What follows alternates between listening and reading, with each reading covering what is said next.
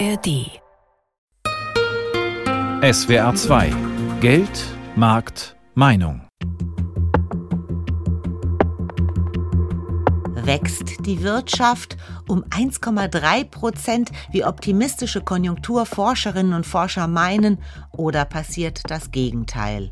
Schrumpft die Wirtschaft, gemessen am Bruttoinlandsprodukt, um ein halbes Prozent. Je nachdem, worauf die Institute bei ihren Prognosen mehr Wert legen, spucken die Hochrechnungen Plus- oder Minuswerte aus. Die meisten gehen aber von einer Steigerung aus. Unser Thema Wirtschaft 2024. Geht's aufwärts? Mein Name ist Petra Thiele. Schön, dass Sie dabei sind. Haben wir bald mehr Geld in der Tasche, wenn die Inflationsrate sich halbiert? Warum geben Beschäftigte nach der Arbeit freiwillig eine Haarprobe ab? Bekommt jeder demnächst seinen eigenen KI-Butler? Und gibt es genug Anreize, arbeiten zu gehen? Das besprechen wir in dieser Sendung. Gertrud Traut ist nicht nur die Chefvolkswirtin der Hessischen Landesbank, sie ist auch ein sehr sportlicher und an Sport interessierter Mensch. Ich habe Gertrud Traut gefragt, worauf sie sich mehr freut, auf die Fußball-Europameisterschaft oder auf die Entwicklung der deutschen Wirtschaft. Also ich freue mich insbesondere auf die Wirtschaftsentwicklung und mein Motto für das Jahr 2024 heißt Weltwirtschaft im Umschaltspiel. Die Änderungen werden schnell kommen und wenn wir genau hinschauen, hat das schon angefangen. Seit Oktober dieses Jahres fallen die Zinsen und das gibt Spielraum für all diejenigen, die investieren wollen. Wir sehen, die Inflation, die ist das ganze Jahr 23 schon gefallen. In der Eurozone sind wir schon bei 2,4 Prozent. Da werden wir im nächsten Jahr auch unter die 2 Prozent gehen. Äh, und das dieses Umschaltspiel, das ist etwas, was wir natürlich auch von der Politik noch brauchen. Der Bürokratieabbau muss kommen, die Strukturreformen müssen kommen. Aber voran geht die Konjunktur. Und die Konjunktur wird getrieben durch den Rückgang der Inflation. Und das wird insbesondere auch der Konsument spüren. Wie wird das der Konsument spüren? Bleibt mehr Geld übrig? Also wir werden es von zwei Seiten spüren. Die Tariferhöhungen werden 2024 höher sein als die Inflationsrate, die so um die drei Prozent noch sein wird, mit ein bisschen Glück auch darunter liegen wird. Und die Tariferhöhungen werden über drei Prozent liegen. Das heißt nichts anderes als real verfügbares Einkommen steigt. Das ist etwas, was wir in den letzten zwei Jahren nicht gesehen haben, weil nämlich die Inflation so hoch war. Und das dreht sich in 24 um und entsprechend haben alle mehr Geld in der Hand. Gerade haben aber 30 von 47 befragten deutschen Wirtschaftsverbänden ihre Lage als schlechter gegenüber dem Vorjahr eingestuft. Sehen die alles zu schwarz? Also tatsächlich ist es so, die aktuelle Stimmung ist schlecht. Sie ist sogar sehr schlecht. Das sehen wir bei vielen Indikatoren tief im roten Bereich. Aber es gibt sogenannte Frühindikatoren, die zeigen, dass es langsam besser wird. Und natürlich ist es so wie beim Morgengrauen, bevor das Morgengrauen kommt, ist die Nacht am dunkelsten. Und genau an diesem Punkt sind wir jetzt. Es fühlt sich alles sehr, sehr dunkel an. Ja, die strukturellen Probleme sind da und die hört man auch jeden Tag. Aber konjunkturell ist die Wahrscheinlichkeit extrem hoch, dass es im nächsten Jahr deutlich besser wird für Deutschland. Und das werden wir auch in der ganzen Welt sehen. Wir hängen stark von dem Welthandel ab. Auch da ist Besserung absehbar. Wichtig ist auch der Blick auf die Energiepreise, besonders die Entwicklung des Ölpreises. Der Ölpreis fällt, obwohl wir Krieg auch im Nahen Osten haben. Und das liegt daran, dass die OPEC-Mitglieder sich nicht mehr einig sind und jeder mehr liefern möchte. Und entsprechend, wenn der Ölpreis zurückgeht, dann geht natürlich auch die Inflation zurück. Und das sehen wir auch beim Tanken. Also die Preise sind nicht so stark angestiegen nach dem Angriff der Hamas auf Israel im Oktober. Ganz im Gegenteil, sie sind sogar gefallen. Gestiegen sind die Aktienkurse. Der DAX hat neue Rekordwerte erreicht, scheinbar losgelöst vom Rest der Wirtschaft. Das scheint irgendwie absurd, oder? Das liegt daran, dass der DAX auf einem sehr niedrigen Niveau gestartet ist und der Anstieg, der resultiert daraus, dass die Zinsen zurückgegangen sind und der Aktienmarkt ein Vorlaufindikator jetzt schon antizipiert, dass es im nächsten Jahr auch konjunkturell besser wird. Also wir sehen in unserem Basisszenario noch Raum bis auf 17.500 Indexpunkte. In unserem Positivszenario, da kann es auch bis auf 20.000 gehen aber nur 10% Wahrscheinlichkeit. Aber die 17.500 Indexpunkte, das ist etwas, was wir in unserem Basisszenario sehen. Sagt Gertrud Traut, Chefvolkswirtin der Hessischen Landesbank. Und am anderen Ende der Prognosen steht das Institut der deutschen Wirtschaft in Köln. Es rechnet mit einem Rückgang der Wirtschaftsleistung um 0,5 Prozent. Damit steht das Arbeitgebernahe Institut übrigens nicht allein da. Auch das Arbeitnehmernahe Institut für Makroökonomik und Konjunkturforschung geht von minus 0,3 Prozent aus. Warum so pessimistisch, habe ich Michael Grömling vom Institut der deutschen Wirtschaft gefragt. Wir schätzen einmal den Gang der Weltwirtschaft im nächsten Jahr erheblich pessimistischer ein, als das der ein oder andere Kollege macht. Wir gehen auch davon aus, dass die Inflation nicht so stark zurückgeht. Und drittens sehen wir auch von staatlicher Seite deutliche Entzugseffekte, sprich wir gehen von einem Rückgang der Staatsausgaben in einer Größenordnung von 20, 30 Milliarden im nächsten Jahr aus. Und das erfordert seinen gesamtwirtschaftlichen Tribut. Ein großer Unsicherheitsfaktor ist die chinesische Wirtschaft, die noch nicht wieder auf Hochtouren läuft. Und dann ist ja da noch die US-Präsidentschaftswahl Anfang November.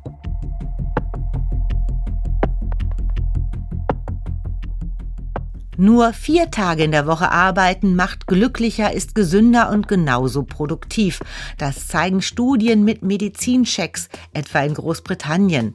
Dort haben von 61 teilnehmenden Unternehmen 56 die verkürzte Arbeitszeit bei gleichem Lohn behalten.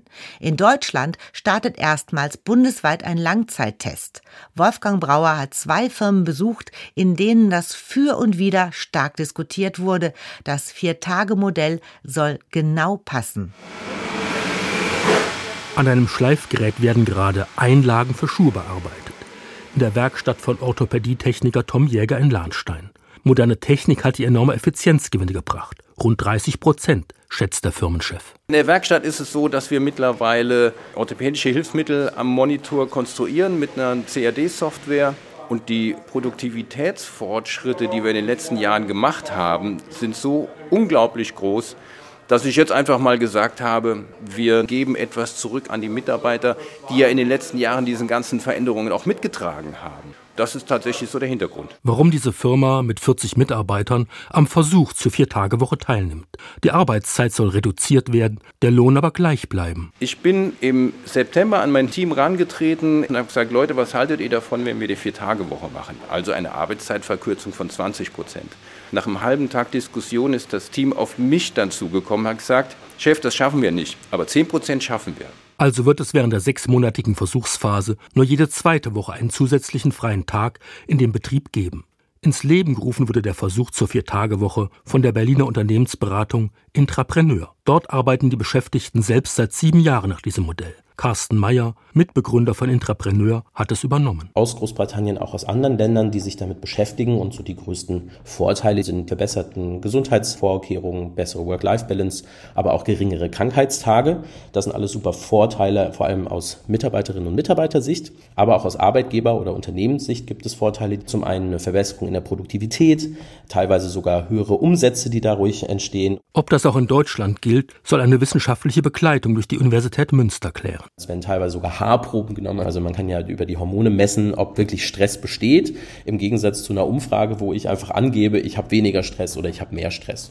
Das ist aber natürlich alles freiwillig. Auch bei der Werbeartikelfirma Colibri in Kern bei Weiblingen, die ebenfalls an dem Versuch teilnimmt. Geschäftsführerin Karin Jagersberger sieht Einsparpotenzial bei der Arbeitszeit. Die Arbeitspausen, die jemand braucht, werden sich verkürzen. Die Meetings werden schlanker sein, weil es natürlich im Interesse aller Beteiligten ist, weniger Zeit in Meetings zu verlieren. Allerdings gehe es nicht, das 40-Personen-Unternehmen während des Versuchs einfach einen zusätzlichen Tag zu schließen. Wir haben ja die Herausforderung, wir müssen die kompletten fünf Tage abdecken, weil wir einfach durch Verträge mit Kunden auch gebunden sind. Das heißt, wir müssen auf jeden Fall ein Modell fahren, das versetzt ist. Die einen Montag bis Donnerstag, die anderen Dienstag bis Freitag. Auch hier haben die rund 40 Mitarbeiter das Pro und Contra der Vier-Tage-Woche abgewogen, so wie Sina Zimmermann. Im ersten Blick hört sich das natürlich super attraktiv an. Man denkt halt weniger Arbeit, aber was dahinter auch alles steckt, was da auch für Herausforderungen gibt, das wird dann erstmal im zweiten Schritt klar. Besonders für jüngere Mitarbeiter scheint eine reduzierte Arbeitszeit attraktiv. So sieht es auch Colibri-Geschäftsführer Maurice Ziegler, der 27 Jahre alt ist. Denn gerade was meine Generation betrifft, die Work-Life-Balance ist einfach mittlerweile sehr wichtig. Somit sind wir uns auch dessen sicher, dass man dadurch Zufriedenheit generieren kann und eben auch glückliche Mitarbeiter. Noch ist die Vier-Tage-Woche sehr selten in Deutschland. Für viele Firmenchefs ein rotes Tuch. Orthopädietechnikmeister Tom Jäger glaubt aber, dass sie in einigen Jahren die Norm sein wird. Dazu soll auch der Versuch in seinem Betrieb beitragen. 1919 wurde der Acht-Stunden-Tag eingeführt, was damals eine Revolution war. Interessanterweise sind die Argumente, die von konservativer Seite gegen den damaligen Acht-Stunden-Tag geführt wurden, exakt die gleichen wie heute. Und auch als in den 50er Jahren die Fünf-Tage-Woche eingeführt wurde, ist Ludwig Erhard im Quadrat gesprungen und alle haben gesagt, das ist jetzt dann der endgültige Niedergang Deutschlands und der deutschen Wirtschaft. Und nichts davon ist passiert. Und jetzt werden die gleichen Argumente wieder ans Tageslicht gezerrt. Und ich denke mal, sie werden genauso verpuffen und wir werden in einigen Jahren und Jahrzehnten immer noch ein sehr erfolgreicher Wirtschaftsstandort sein. Und es wäre auch toll, wenn wir das alles mit weniger Arbeit schaffen. In einigen deutschen Firmen ist die Vier-Tage-Woche schon länger die Regel, allerdings meist mit Lohneinbußen bei reduzierten Arbeitszeiten oder bei Betrieben mit Schichtarbeit. Da sind die Arbeitstage länger und die Beschäftigten haben dann drei Tage frei.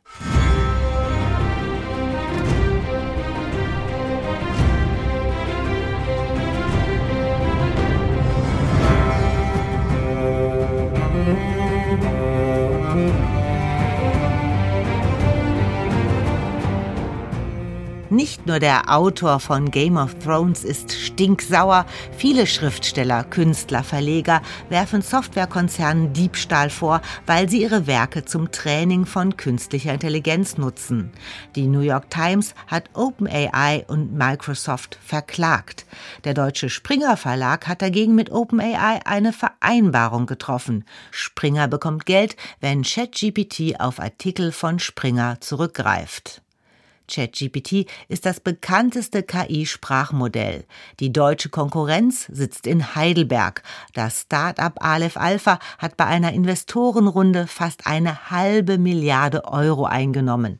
Firmengründer Jonas Andrulis. Das heißt, wir sind eigentlich in der Finanzierung jetzt oberhalb unserer Größenklasse und auch in dem Anspruch, den Brüssel, den Berlin, den paar DAX-Unternehmen haben, die jetzt alle mit uns diese industrielle Revolution bei den Hörnern packen wollen.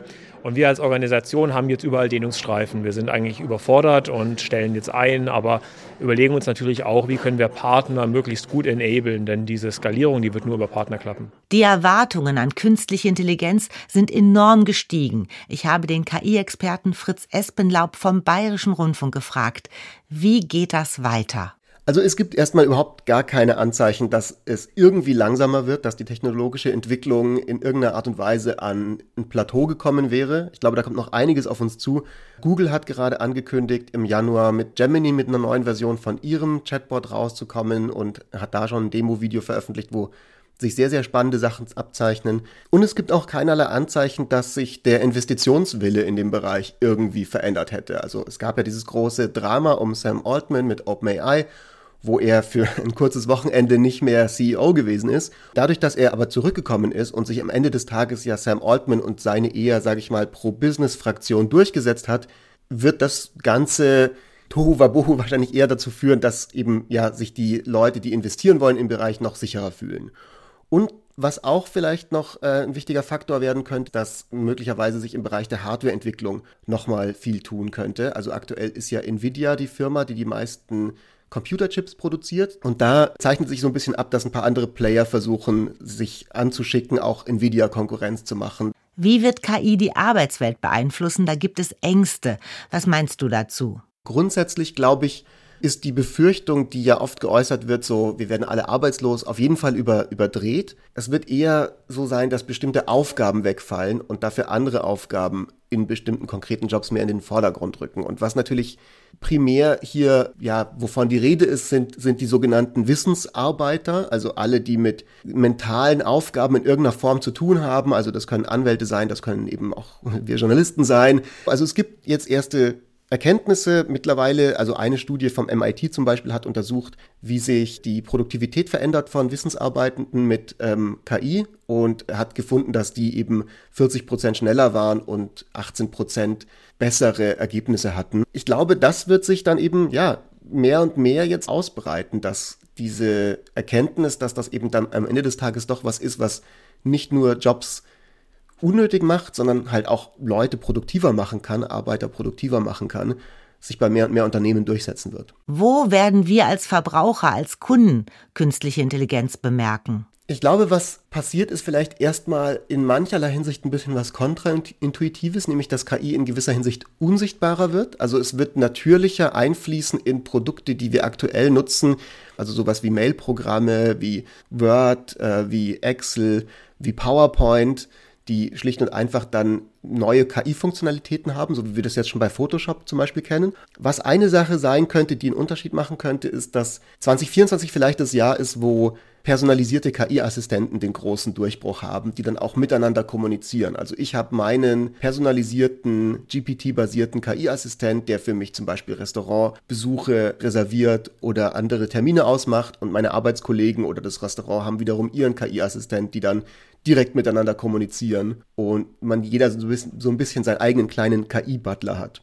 Und ich glaube, eine Sache, die auf jeden Fall sehr, sehr spürbar sein wird, eine KI zu haben, mit der man live videobasiert sich unterhalten kann. Also die eben ein Live-Bilderkennungsprogramm drin hat, wo ich dann in die Kamera halten kann, hey, hier sind eine Orange und ein Apfel, kannst du mir kurz sagen, was der Unterschied ist oder was ich damit machen soll? Im Grunde fast wie mit einem Mensch sich das anfühlt, mit dem zu reden, noch stärker als aktuell. Und äh, ja, daraus ergeben sich vermutlich wieder eine ganze Menge Anwendungsmöglichkeiten im Bereich Entertainment, im Bereich Spielen, im Bereich Bildung auch, also in lauter Bereichen, die ja gerade noch dabei sind, überhaupt erstmal die aktuellen Entwicklungen zu absorbieren. Meint Fritz Espenlaub. Und wer noch mehr zu KI wissen möchte, vielleicht auch, weil man doch nicht in das Restaurant will, in dem der persönliche KI-Butler einem demnächst einen Tisch reserviert. Jeden Mittwoch ist Fritz Espenlaub einer der Hosts von der KI-Podcast, einem ARD-Gemeinschaftsprojekt.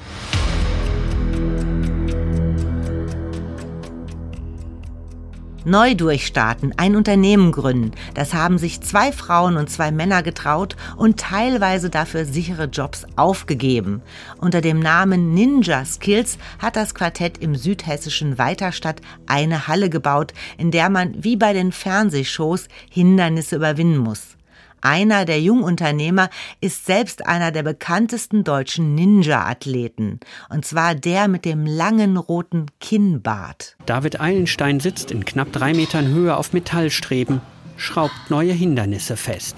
Dann lässt er sich an einem Arm herunterbaumeln und auf eine blaue Matte fallen.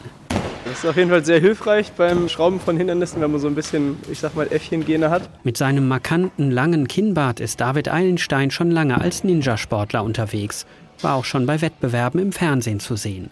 Blitzschnell klettert er an Wänden hoch, überwindet geschickt Hindernisse wie große Wippen oder hangelt sich an Ringen entlang.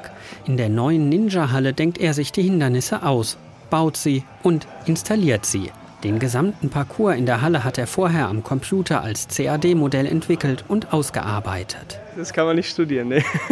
Studiert habe ich Optotechnik und Bildverarbeitung. Ich bin also ein Ingenieur. Gearbeitet habe ich in der Forschung, in der Softwareentwicklung. David Eilenstein ist Teil des vierköpfigen Gründerteams. Er ist unter anderem für die Ninja-Hindernisse verantwortlich.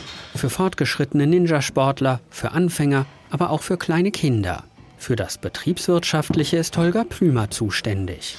Er kommt unter anderem aus dem Immobiliengeschäft. Am Anfang erzählt er, habe er einfach mit David Eilenstein, damals noch sein Ninja-Trainer, rumgesponnen. Und wir haben halt relativ schnell rausgefunden, ich traue mir den betriebswirtschaftlichen Part zu, er den fachlichen Part mit den Ninja-Elementen. Und so ist dann die Idee entstanden zu sagen, wir probieren das. Das wurde relativ schnell zu Papier gebracht. Wir haben uns die Zahlen angeschaut, überlegt, was Bedarf ist, um so eine Halle wirklich zu realisieren. Wir sprechen hier über ein sechsstelliges Investitionsvolumen. Das muss natürlich gestemmt werden. Gesagt, getan, heute stehen wir hier. Ganz so einfach war es natürlich nicht. Monatelange Planungen, die Hessische Bürgschaftsbank musste überzeugt werden für eine entsprechende Bürgschaft und eine örtliche Bank habe dann auch mitgespielt. Holger Plümer steht auf einem fünfeinhalb Meter hohen Holzturm mitten in der Ninja-Halle. Im August ist es richtig losgegangen.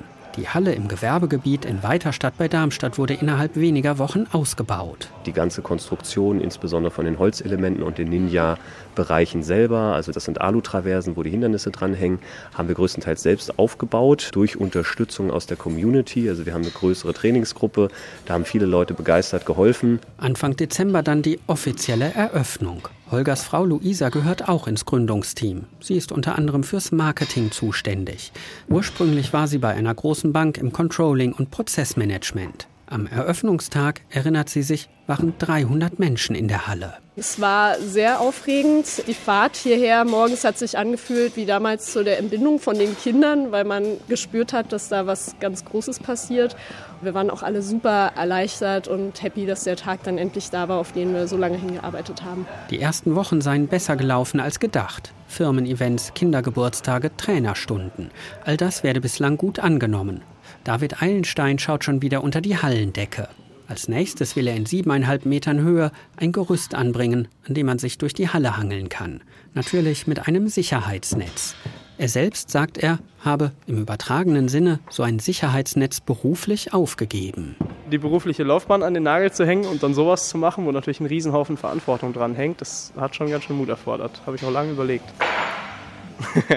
also bereut habe ich noch nicht einen Tag. Manchmal wünsche ich mir die 40-Stunden-Woche zurück, aber das passt schon, das ist es wert. Sagt Ninja-Athlet und Firmenneugründer David Eilenstein unserem Reporter Lars Hofmann.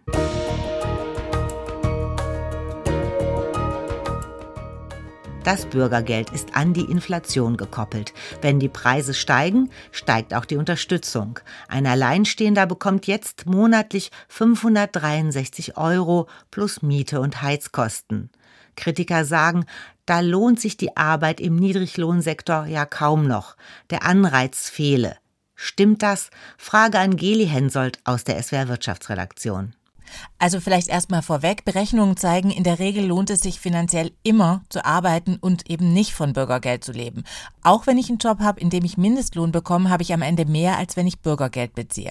Aber klar, wenn ich sehr viel Miete bezahle oder auch einen langen Anfahrtsweg zur Arbeit habe, dann kann dieser Unterschied natürlich gering sein. Und dann schauen wir uns vielleicht nochmal die Zahlen an. Also in Rheinland-Pfalz gibt es momentan rund 157.000 Menschen, die im erwerbsfähigen Alter sind und Bürgergeld bekommen. In Baden-Württemberg sind es über 300.000 und etwa 20 Prozent davon sind ukrainische Geflüchtete. Ich habe die Chefin der baden-württembergischen Arbeitsagentur Susanne Koch gefragt, was sie denkt, was passieren wird, wenn das Bürgergeld jetzt steigt. Also ob die Gefahr besteht, dass die Leute dann möglicherweise weniger bereit sind, sich einen Job zu suchen oder vielleicht sogar kündigen. Und sie hat gesagt, wenn wir mal auf das schauen, was wir jetzt schon zum Jahr 2023 wissen, da können wir das gar nicht sehen. Ganz im Gegenteil. Gegenteil, es gibt deutlich weniger Zugänge aus Beschäftigung in Arbeitslosigkeit als in vorherigen Jahren. Und das würde man ja sehen, dann wenn Menschen ihre Beschäftigung kündigen. Und wenn wir auf das Jahr 2024 schauen, so hat unser Institut für Arbeitsmarkt- und Berufsforschung dazu eine Simulationsstudie gemacht und findet mit den anstehenden Bürgergelderhöhungen keine Auswirkungen auf das Arbeitsangebot und damit auf das Verhalten der Menschen, weil gleichzeitig ja auch der Mindestlohn beispielsweise deutlich steigt. Computersimulationen sind ja theoretisch. Du hast auch mit Angestellten und Arbeitgebern gesprochen. Wie ist da so die Stimmung?